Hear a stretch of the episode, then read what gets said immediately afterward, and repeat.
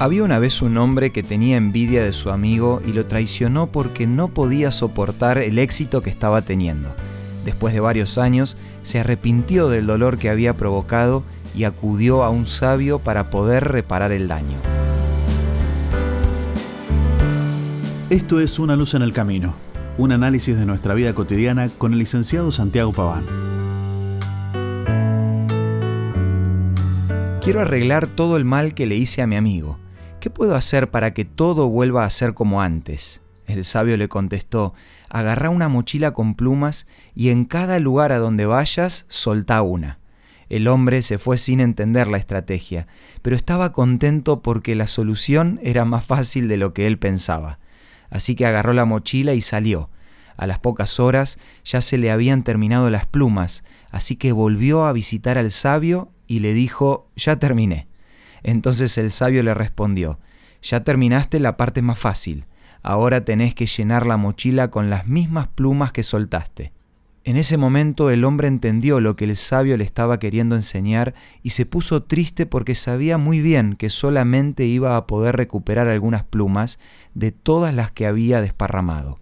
Antes de que el hombre se vaya, el sabio le dijo, Así como no vas a poder juntar de nuevo las plumas porque ya se volaron con el viento, de la misma manera es el dolor que provocaste. Tu traición pasó de boca en boca y el daño ya está hecho, pero ahora podés decidir ser humilde y reconocer el daño pidiendo perdón a tu amigo. Es difícil aceptar nuestros errores y sus consecuencias, pero tenemos que aprender a respetar los tiempos del otro y aceptar que no siempre todo va a volver a ser como antes pero no por eso vamos a quedarnos con los brazos cruzados.